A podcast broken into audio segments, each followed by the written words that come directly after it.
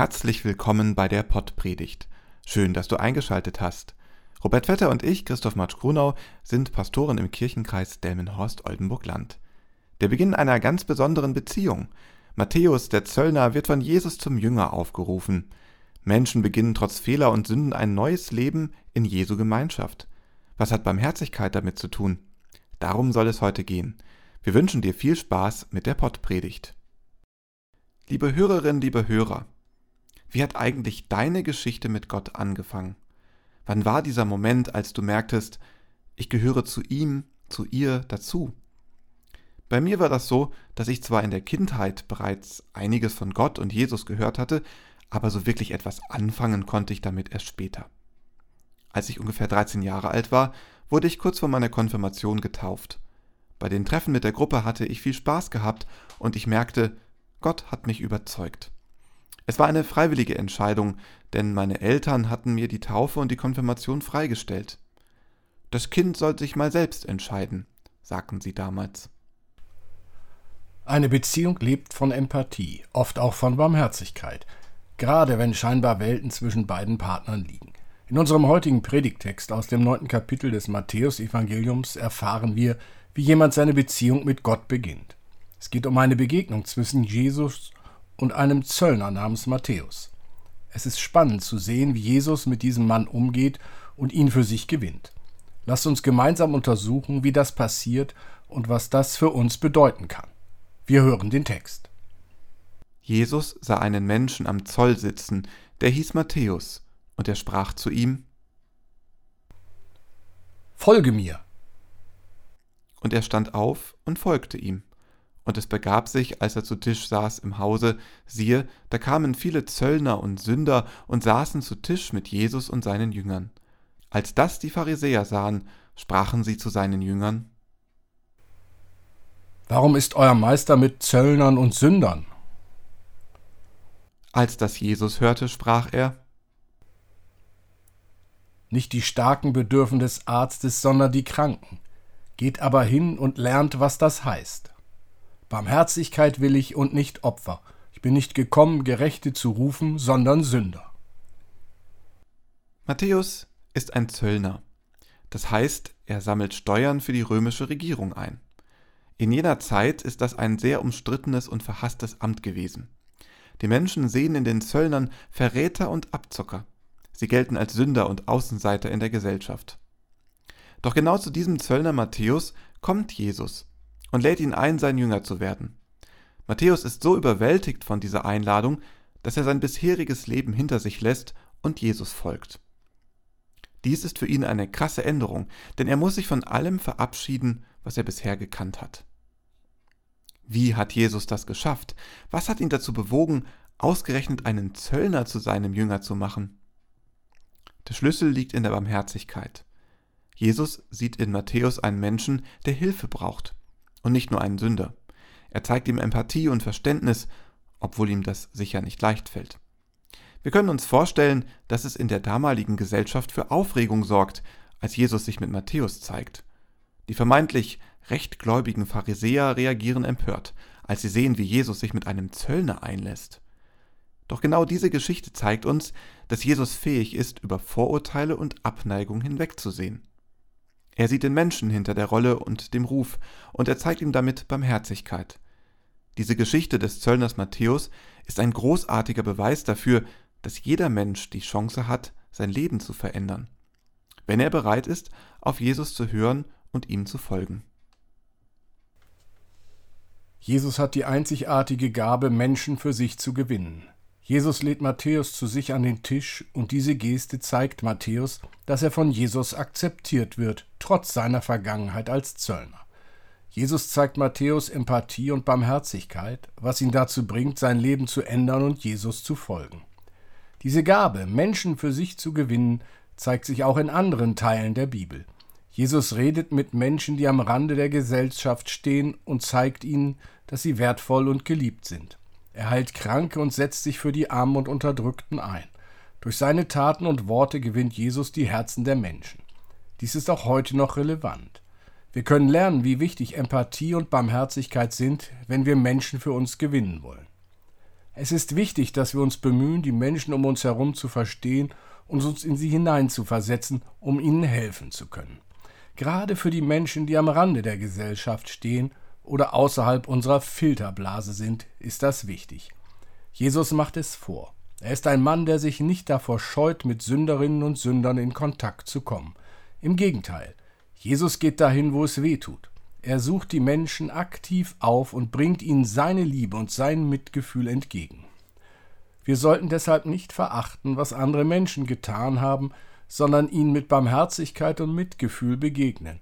Wir sollten ihnen zeigen, dass es nie zu spät ist, einen Neuanfang zu machen und dass Gott für jeden von uns eine neue Chance bereithält. Lass uns über deine Erfahrungen sprechen. Hast du es schon einmal erlebt, dass eine einfache Geste oder ein freundliches Wort jemanden für dich gewonnen hat? Wie können wir lernen, so wie Jesus Menschen für uns zu gewinnen? Schreibe uns auf Churchpool, in WhatsApp, auf Instagram, per Mail oder persönlich. Wir sind gespannt. Jesus sagt, dass er nicht gekommen ist, um die Gesunden zu heilen, sondern die Kranken. Wenn wir uns selbst als gesund betrachten, können wir leicht denken, dass wir keine Heilung brauchen. Nur weil ich vielleicht sehr erfolgreich im Beruf bin, kann ich trotzdem Probleme in meiner Beziehung haben. Auch wenn ich mich als stark empfinde, habe ich meine wunden Stellen. Hand aufs Herz. Wir sind alle krank auf unsere Art und Weise, wenn wir genau in uns hineinfühlen. Sei es, dass es um unsere Beziehung zu anderen Menschen oder um unser Verhältnis zu Gott geht. Niemand von uns kann behaupten, dass alles tipptopp in Ordnung ist. Und das ist vollkommen normal. Wir müssen uns deswegen nicht schämen. Jesus wendet sich an alle Menschen, auch an diejenigen, die sonst von anderen ausgeschlossen werden. Er sagt, dass nicht nur die Starken gesund sind, sondern auch die Kranken, die er heilen will. Jesus zeigt uns damit, dass jeder Mensch wertvoll und wichtig ist, egal wie schlecht seine Vergangenheit auch war. Wir brauchen es nur in Anspruch nehmen. Jesus ist für uns da und hat immer Zeit für uns. Jesus gewinnt immer wieder Menschen für sich. Allzu oft macht er sich damit keine Freunde. Eine Gruppe, die ihm in der Bibel besonders feindlich gegenübersteht, sind die Pharisäer. Sie halten sich für die wahren Gottesdiener und betrachten sich selbst als die Elite unter den Juden. Doch Jesus setzt sich mit ihnen auseinander, weil er ihnen zeigen will, dass sie ihr Verständnis von Gott und von Gottes Willen falsch verstanden haben. Als Jesus zu Matthäus kommt und ihn bittet, ihm zu folgen, sind die Pharisäer empört. Sie sehen in Matthäus einen Sünder, einen Mann, der seine Mitmenschen betrogen und ausgebeutet hat. Doch Jesus sieht in Matthäus nicht nur einen Sünder, sondern auch einen Mann, der eine Chance verdient, sein Leben zu ändern. Jesus fordert die Pharisäer heraus, indem er ihnen zeigt, dass sie selbst auch Sünder sind und dass Gott jedem Menschen, egal welchen Hintergrund er hat, eine zweite Chance gibt. Jesus stellt die vermeintliche Überlegenheit der Pharisäer in Frage. Er zeigt ihnen, bei Gott geht es nicht darum, wer man ist oder was man getan hat, sondern darum, dass Gott jedem Menschen Barmherzigkeit und Vergebung schenkt. Es bleibt nicht aus, dass Jesu Taten auch die Pharisäer beeindrucken. Einige von ihnen beginnen zu überlegen, ob sie nicht auch so handeln sollten. Schließlich haben sie doch auch schon einmal mit Jesus am Tisch gesessen. Etwas in ihnen wird angesprochen, und sie erkennen, dass ihre bisherige Haltung nicht mehr so unumstößlich ist, wie sie dachten. Jeder und jede von uns hat die Chance, seine Haltung zu ändern.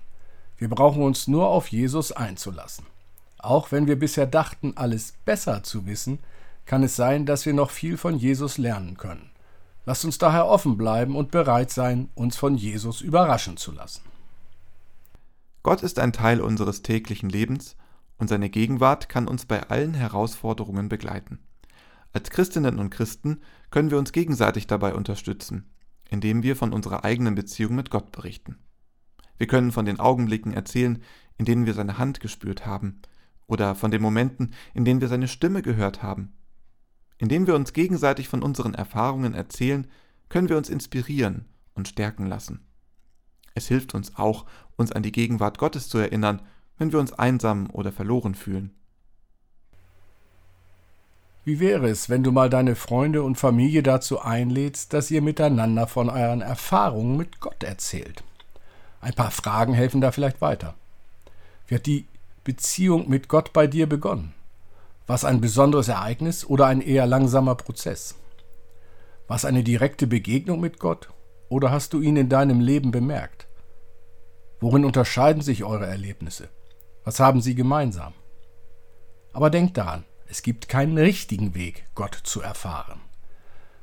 Was zählt, ist das, was wir in unserem Herzen fühlen und wie wir uns mit Gott verbunden fühlen. Gott liebt uns, unabhängig von unseren Fehlern und Unzulänglichkeiten. Wenn wir uns ihm öffnen, kann er unser Leben auf wunderbare Weise verändern. Als ich mich damals zur Konfirmationszeit angemeldet habe, konnte ich nicht ahnen, auf welche interessante Reise mich Gott mit dem Anfang der Beziehung mit ihm schicken würde. Heute blicke ich darauf zurück und denke, das war gut so. Es war der Beginn einer ganz besonderen Beziehung. Jesus kommt plötzlich und unerwartet auf uns zu. Wenn das passiert, starten wir in ein neues Leben. Der Zöllner Matthäus hat das ganz intensiv erfahren. Seine Erfahrung hat auch bei den Pharisäern etwas verändert. Für Barmherzigkeit braucht es keine Voraussetzung, nur Empathie und die Bereitschaft, sich auf den anderen einzulassen. Es geht nicht darum, Opfer zu bringen, sondern um die Nähe zu den Menschen, die Zuwendung und ein Gegenüber brauchen. Wir wünschen dir eine gesegnete Beziehung mit Gott. Möge Gott dir seine Gnade und Barmherzigkeit schenken, damit du in deinem Glauben wachsen kannst. Möge er uns helfen, unsere Augen für die Bedürfnisse unserer Mitmenschen zu öffnen und ihnen in ihren Herausforderungen beizustehen, damit aus Sündern und Sünderinnen Jünger und Jüngerinnen Jesu werden. Amen. Wo du auch in dieser Woche stehst, schau dich um. Gott stellt deine Füße auf weiten Raum. An dir wird man sehen, Gott liebt diese Welt. Gott segne dich und behüte dich. Gott lasse leuchten sein Angesicht über dir und sei dir gnädig. Gott erhebe das Angesicht auf dich und gebe dir Frieden. Amen.